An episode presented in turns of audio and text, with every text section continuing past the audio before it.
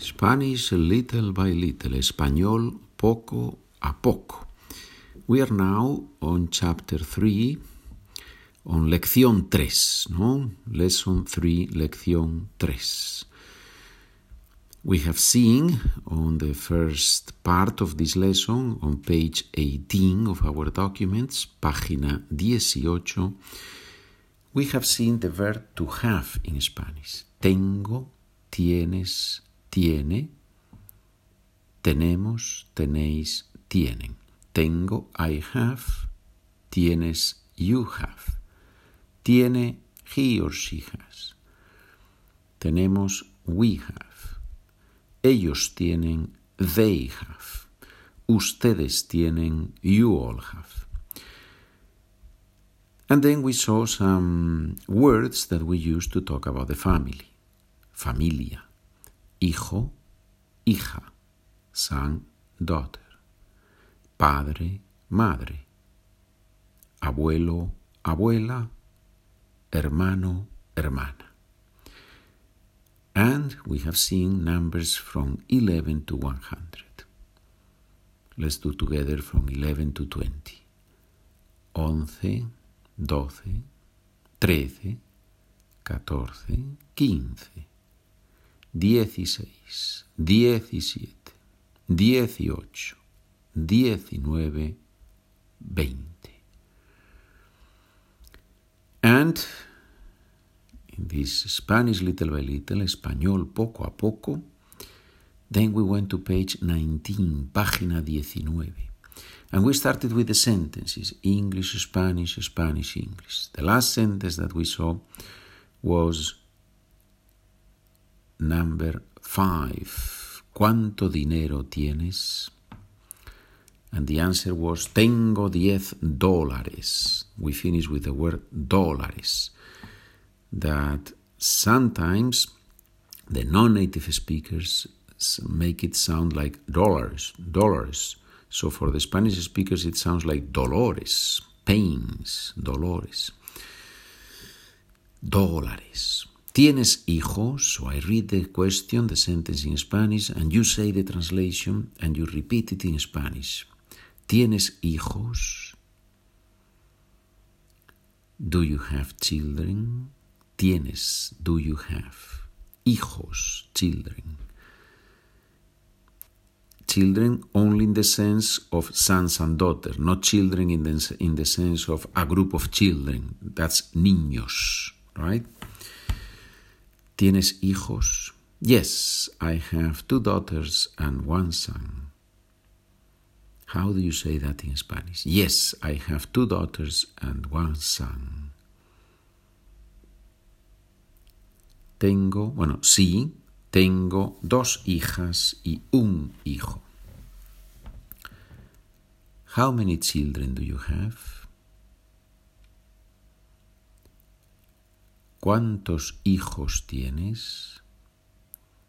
I have four children, two girls and two boys.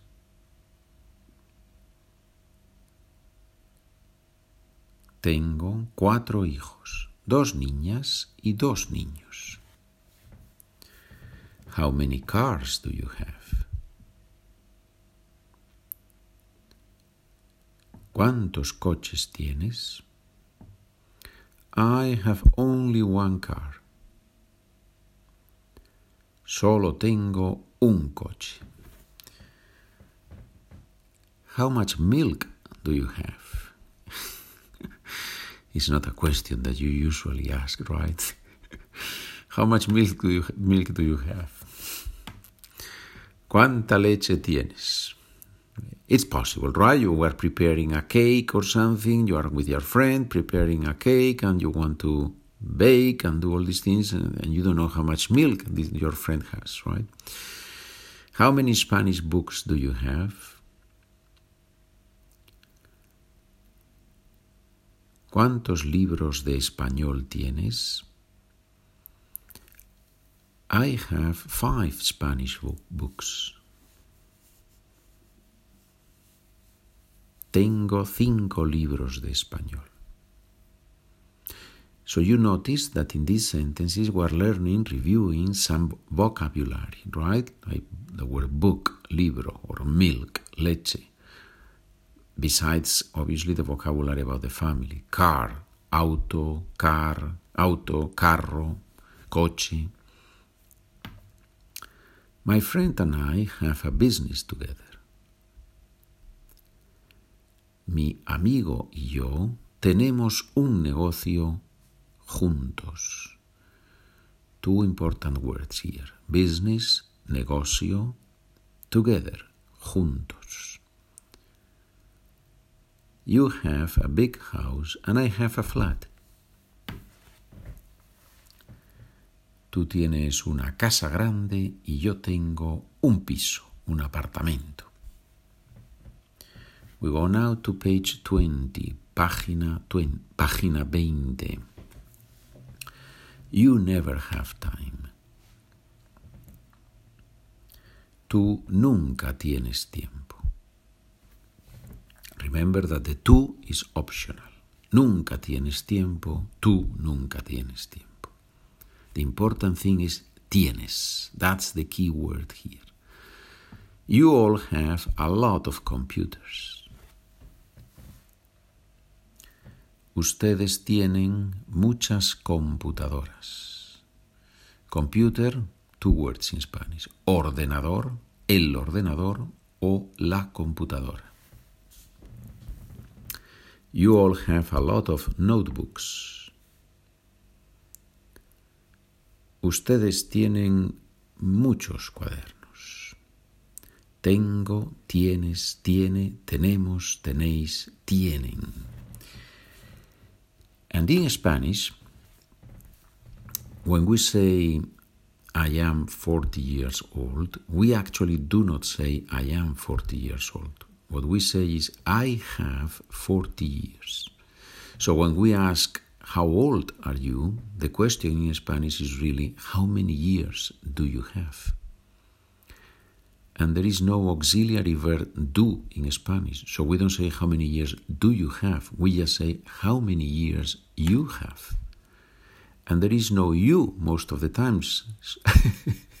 so in Spanish it's only ¿Cuántos años tienes? How old are you? ¿Cuántos años tienes? How many years you have?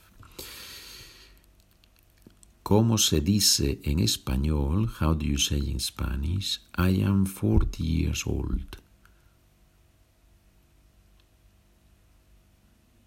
Tengo 40 años. I have 40 years. Tengo 40 años. If you find these sentences difficult, don't be surprised. It's normal. We all, when we learn a language, a new language, need to struggle, to be discouraged, to try again, and then to keep going.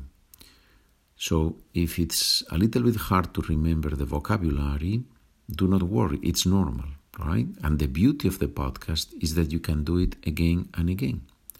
So everything that you learn is a victory. And I'm not saying this as, as a, some type of positive speech to make you feel better. I hate those, those type of things. No, no, no, no. I'm not saying that in that sense. I am saying that because I truly believe that when you learn a language, everything that you learn, everything that you review, everything that you practice is a victory. It's just the way it is. How old is your sister? ¿Cuántos años tiene tu hermana? My sister is 30 years old. Mi hermana tiene 30 años. How old is your brother? ¿Cuántos años tiene tu hermano? My brother is 34 years old. Mi hermano tiene 34 años. How old is your grandfather? ¿Cuántos años tiene tu abuelo?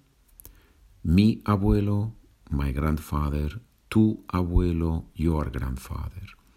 Tu, along with an accent mark, means you. Tu, without accent mark and with a noun, tu abuelo, tu carro, tu amigo means your. So, how old is your grandfather? ¿Cuántos años tiene tu abuelo? My grandfather is 60 years old. Mi abuelo tiene 60 años. How old are your parents? In English, there is a word for parents, there is a word for father and a word for mother, and then a word for parents. In Spanish, we do not have that. In Spanish, we use fathers, if you want, to talk about parents. We say padres.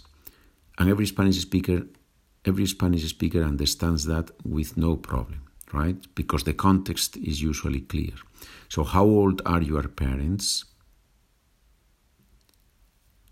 ¿Cuántos años tienen tus padres? Tus padres. Your can be tú or tus in Spanish. When the noun is plural, we use tus. ¿Cuántos años tienen tus padres? Your parents. My parents are 50 years old. Mis padres tienen 50 años. Bien. Good. So we have seen the verb to have and we have seen how to say age in Spanish. We will continue tomorrow on this same page 21 because we have some sentences at the bottom. You see más frases there. And then, obviously, we will continue with the last part of the lesson. Thank you for the feedback. Thank you for the emails where you tell me that this is working, that this is helping you, that you really enjoy the space of the podcast, and that the documents are helping you. Uh, I'm very happy to hear that.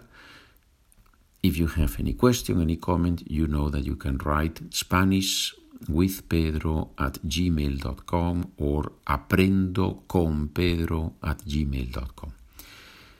Bien, señores, muchas gracias, muchas gracias por escuchar, muchas gracias por trabajar conmigo. Thank you very much for working with me. We will continue. We will help you. I will help you learn Spanish. I am committed to do that. Okay? Good. Adiós.